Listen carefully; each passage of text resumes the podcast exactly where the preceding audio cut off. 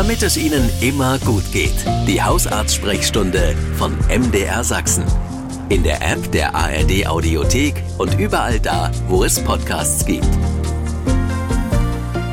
Und heute in der Sachsenradio Hausarztsprechstunde nehmen wir uns zusammen mit Professor Antje Bergmann das Thema Sucht mal vor, speziell die Alkohol- und Nikotinsucht. Guten Tag erstmal, Frau Professor Bergmann. Ja, hallo allen Hörern.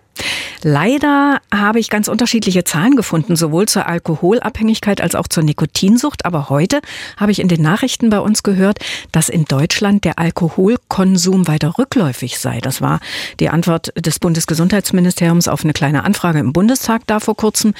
Das klingt doch erstmal gut, oder? Ja, wenn das so ist, klingt das schon erfreulich, ja, weil es wirklich ein großes Problem ist. Äh, betrifft ja immerhin 1,6 Millionen, die zumindest ähm, abhängig sind und nochmal 1,4 Millionen äh, Personen, die einen schädlichen Alkoholgebrauch haben, also noch nicht abhängig, aber die Gefahr dahin äh, besteht. Mhm.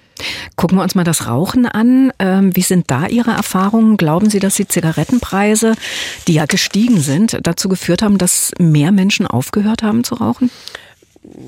Ja und nein, die Tendenz ist sogar eher so, ähm, dass der Tabakkonsum äh, gestiegen ist im letzten Jahr. Und das ist natürlich äh, nicht so positiv. Gerade unter Jüngeren äh, ist das wieder am Steigen. Das hätte ich jetzt eben nicht gedacht. Mhm. Ich hätte gedacht, es ist wirklich gesunken. Wir bleiben erstmal bei so ein paar allgemeinen Fragen zur Sucht. Wie kommt es eigentlich, dass manche Menschen süchtig werden nach Alkohol, Zigaretten, Tabletten, Drogen und so weiter und manche nicht? Ja, das ist ganz komplex. Vieles äh, wird erklärt mit Genetik und äh, zwischen dem, ähm, ja, wie man im sozialen Umfeld aufwächst. Und ich glaube, da ist noch viel, viel mehr dazwischen. Also es ist durchaus nachgewiesen, dass in Familien, äh, wo beide Elternteile eine Suchtproblematik hatten, auch Kinder häufiger süchtig werden. Gerade ähm, Zwillingsstudien haben das belegt. Aber der gleiche Einfluss ist natürlich auch, äh, wenn man in einer Familie groß wächst, äh, wo Rauchen auf der Tagesordnung steht oder wirklich beide Elternteile trinken, dann muss man auch nicht mal ähm, ja, leibliches Kind sein, sondern dann ist das auch nach nachgewiesen bei Adoptivkindern, dass die Häufigkeit steigt. Also der, der weiß, in der Familie liegt ein Suchtproblem vor, der ist ein gefährdeter ähm, Mensch und ähm, ich glaube, der muss sich besonders vorsehen. Mhm. Und da sind alle Süchte wahrscheinlich betroffen. Ja, ne? mhm. genau. genau. Ist Sucht eigentlich eine Krankheit? Ja, unbedingt. Also das ist eine Erkrankung und äh, das macht es so komplex, weil wenn man einmal tief in der Sucht steckt, äh, zu sehen, dass man Hilfe braucht, Hilfe benötigt und dann an der richtigen Stelle auch ähm, ja, einschreitet und sich helfen lässt, das ist, glaube ich, schwierig, weil Sucht ist auch eine Erkrankung des Motivationssystems. Wenn man so mittendrin steckt, hat man oft überhaupt gar keine Motivation, irgendwas zu ändern. Mhm. Und das macht das so schwierig. Mhm. Kann man eigentlich sagen, ähm, was von beidem gefährlicher ist für die Gesundheit, Nikotin oder Alkoholsucht? Das ist eine gute Frage. Ich glaube, es ist beides gesundheitsschädigend. Ähm, das Rauchen hat natürlich äh, über viele, viele Jahre in den äh, Medienkampagnen auch wirklich dazu geführt, dass es geringer wurde. Ich hoffe, dass der, der Trend wieder ähm, sich umkehrt, weil tatsächlich durch Nikotin und Rauchen selber viele ähm, sehr ähm, schlimme Erkrankungen wie äh, Lungenkrebs oder Krebs in Zunge und ähm, Speiseröhre, Rachenraum ähm, häufiger entsteht, auch ähm, Herz-Kreislauf-Erkrankungen, Herzinfarkt, Schlaganfall, mhm. ähm, das sogenannte Raucherbein, wo einfach die äh, Gefäße im Bein zugehen, ähm, deutlich nach oben schnellen, wenn man raucht. Und ähm, bei Alkohol ist das äh, gerade in den ersten Jahren in der Sucht so ein bisschen unter der Decke und die mhm. Organveränderungen geschehen langsamer, aber dann natürlich auch gravierend. Mhm. Ein Mensch, der oder einen Menschen, der viel raucht, den erkennt man ja am Geruch. Ne? Manchmal sieht man es auch mhm. an den Fingern, die sind dann ein bisschen gelb oder so. Man sieht ihn auch rauchen. Aber woran erkennt man denn einen alkoholkranken Menschen? Erkennt ein Arzt einen alkoholkranken Menschen? Ja, indirekt. Ne? Also es gibt verschiedene Hinweise, dass vielleicht eine Alkoholsucht vorliegt, ähm, auch ähm, an Hautveränderungen, an ähm, bestimmten, ja, auch ein Alkoholiker ist äh, vorgealtert, ähm, erhöhte Schweißneigung, dann dieses Zittern, bestimmte Gefäßveränderungen, mehr, mehr Gefäße, ähm, gerade im Gesicht, im Wangenbereich, auf der Nase. Ähm, ja auch eine ähm, Leberentzündung gehört dazu oder mhm. Organvergrößerungen, äh, vor allen Dingen eben der Leber. Ja, und wenn das schlimmer wird, dann natürlich Veränderungen der Nerven, also so bestimmte Gangstörungen, wenn Alkoholismus schon ganz lange vorliegt. Mhm. Alles so indirekte Symptome und natürlich das, was man sonst ähm, auch wahrnimmt. Ähm, psychische Komorbiditäten, das heißt also, wenn zusätzlich noch Angst und Depressionen äh, vorliegen, mhm. ähm, dass ganz oft der Alkohol einfach auch äh, ja, die, der Versuch, äh, dem zu begegnen, aber eben in falscher. Der Alkoholkonsum in Deutschland soll also weiter rückläufig sein, so hieß es heute in den Nachrichten in der Hausarztsprechstunde mit Professorin Antje Bergmann. Da ist das zunächst mal eine gute Nachricht. Die schlechte allerdings, Frau Professor Bergmann, ist, dass Deutschland im Ländervergleich allerdings weiterhin zu den hm. Hochkonsumländern zählt. Auf also das dürfen wir nicht vergessen. Na, was macht denn aber eigentlich Alkohol so gefährlich? Welche Schäden kann er denn im Körper verursachen?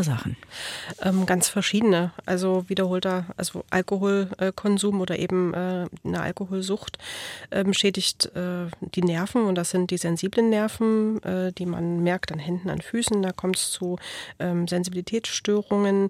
Ähm, es schädigt das Gehirn in hohem Maße, mhm. also ähm, das äh, ja, Denkvermögen, die Konzentration, ähm, aber auch das Kleinhirn. Das heißt also Gleichgewichtsstörung, äh, Koordinationsstörung, dann dieses Zittern, dieser Tremor ähm, ist vorhanden. Alkohol schädigt äh, die Leber. Ähm, das heißt also ähm, komplett äh, in Leberumbau bis hin ähm, zu äh, Leberausfall kann Alkohol nach sich ziehen. Es mhm. schädigt die Bauchspeicheldrüse und wenn die Bauchspeicheldrüse durch Alkoholismus entzündet ist, ist es auch ein lebensbedrohlicher ähm, Prozess. Kann das Herz schädigen. Ähm, es gibt ja dieses sogenannte Bierherz aus München. Das ist äh, durch äh, hohen Bierkonsum, wo das Herz wirklich massiv vergrößert ist mhm. äh, und äh, ja unseren Vorvorfahrenärzten äh, aufgefallen ist im Röntgen, als da die ersten Versuche gemacht wurden. Also ähm, Alkohol schädigt äh, rundherum äh, den ganzen Menschen.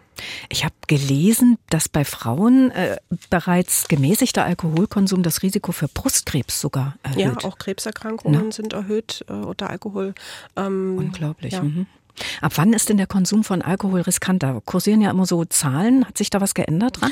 Da hat sich eigentlich nichts ge äh, geändert. Ein riskanter Alkoholkonsum bei Männern ähm, sind 24 Gramm rein Alkohol pro Tag. Das sind also zwei Gläser Bier, 0,3 vorgemerkt. Also 0,3, nicht äh, zwei Flaschen, 0,5. Das ist viel, viel weniger. mhm. Und bei Frauen eben 12 Gramm und das ist äh, in, äh, auch 0,3 Bier. Es ist halt ähm, alles, was drüber ist, riskant. Das heißt, nicht jeder, der ähm, mehr trinkt, äh, ist Alkoholiker heißt aber, dass manch einer auch schon von viel weniger betroffen ist. Also die mhm. individuelle Grenze ist unterschiedlich. Mhm.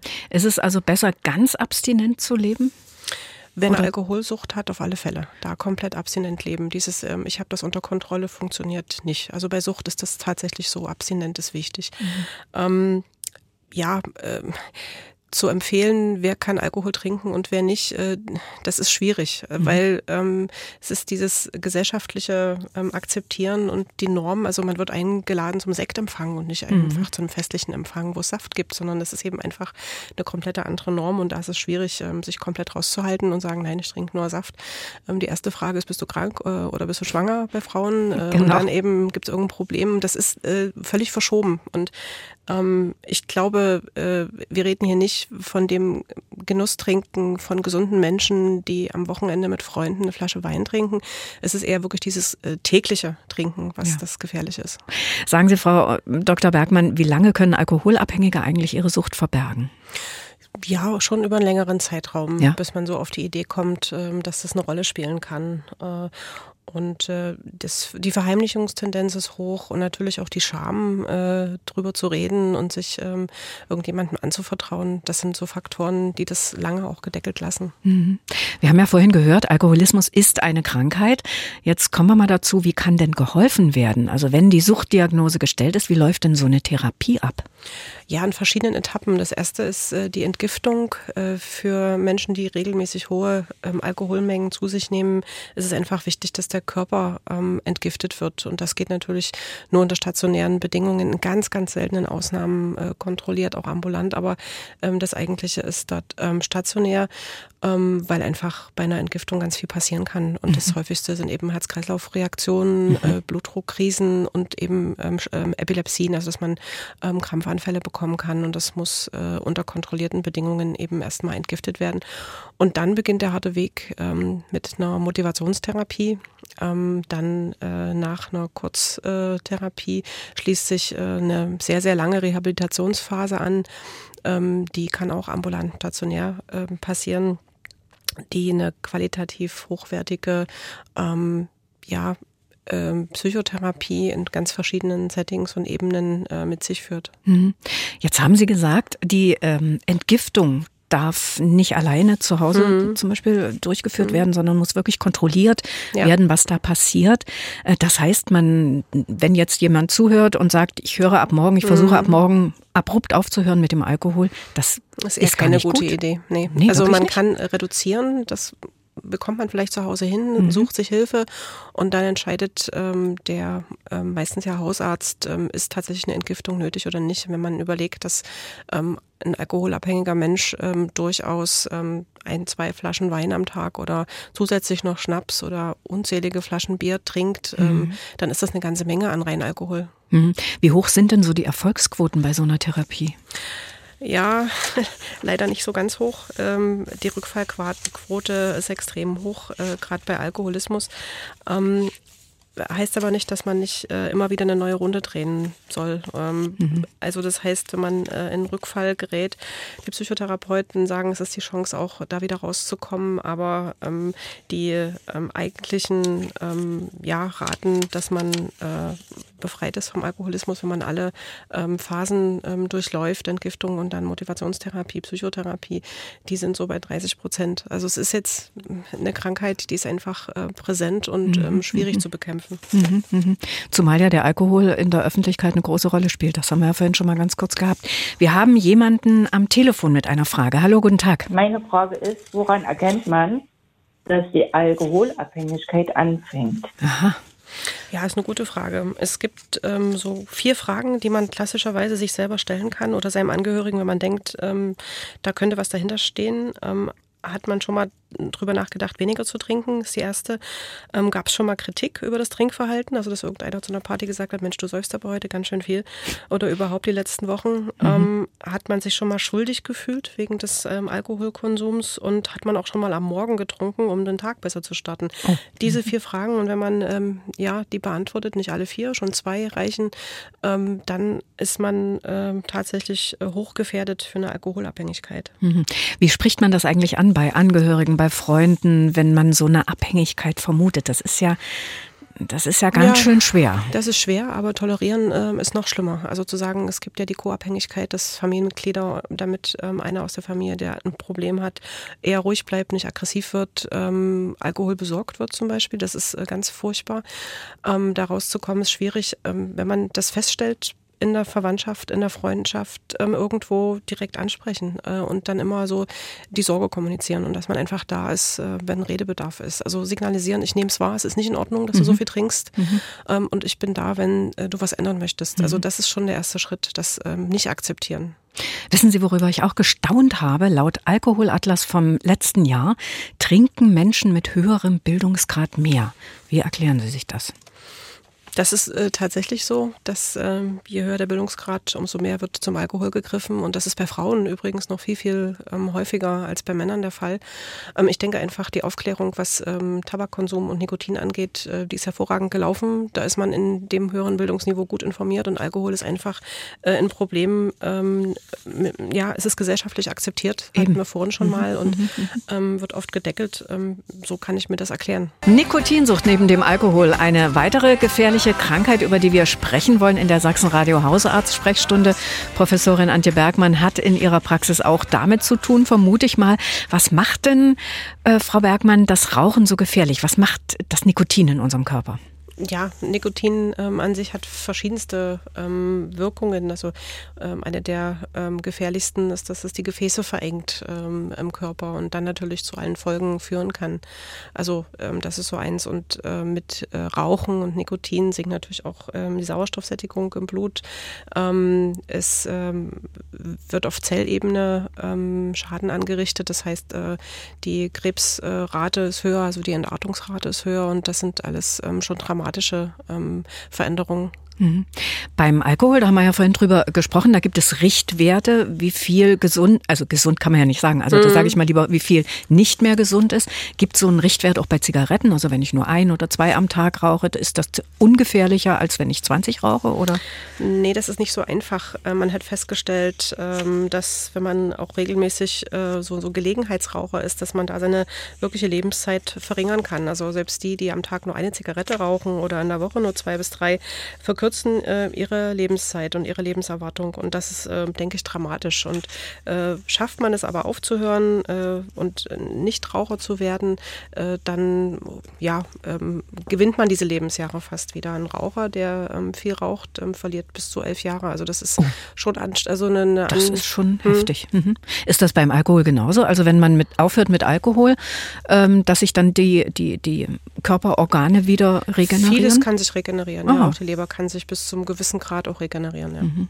Was halten Sie denn von diesen E-Zigaretten? Sind die weniger schädlich als die herkömmlichen? Ja, die sind weniger schädlich. Ähm, so, äh, wenn man einfach das reine Nikotin nimmt, aber durch die Verdampfung ähm, entstehen natürlich andere schädliche Stoffe, ähm, wo einfach diese ganz äh, langen Studien fehlen äh, von 20, 30, 40 Jahren, was mhm. das tatsächlich im Körper macht. Aber es sind auch krebserregende äh, Substanzen, die bei diesen nikotinhaltigen Liquids äh, erzeugt werden, also Formaldehyd oder Acetaldehyd äh, und äh, noch eine, eine, große Anzahl ähm, an anderen Substanzen und die schädigen die Zellen auch. Ja.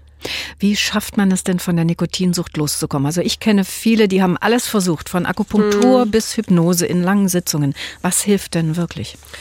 Schwierig. Also eine E-Zigarette ist es nicht. Also man hat festgestellt, mhm. wenn man darauf umsteigt, ähm, lässt man das Rauchen auch nicht.